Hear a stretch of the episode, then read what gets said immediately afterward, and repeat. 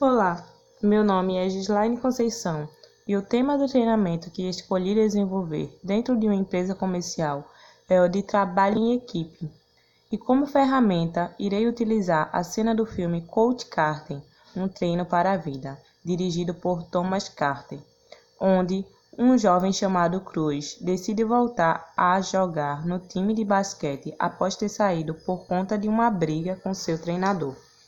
Porém, para que ele volte ao time, o treinador Carter lhe dá uma missão impossível de ser executada durante o pouco tempo que lhe é destinado.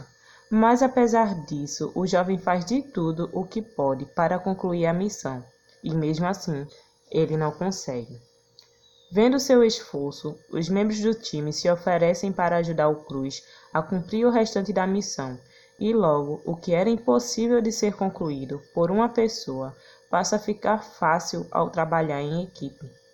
Assim, vemos também a união da equipe quando um cobre a fraqueza do outro, ou seja, um pode fazer aquilo que o outro não consegue e juntos fazem aquilo que não conseguiriam executar com a mesma qualidade e eficiência de forma individual.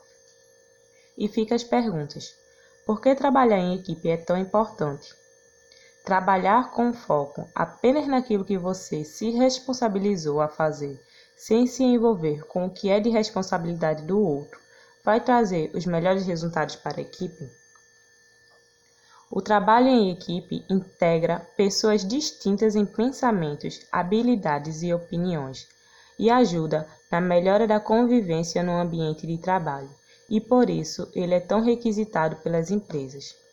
Em trabalhos desenvolvidos em grupos que visam o alcance de um mesmo objetivo, pensar de forma individual e fazer apenas aquilo que é de sua responsabilidade não é o suficiente para o bom desempenho coletivo e para atingir o objetivo de forma efetiva e com boa qualidade.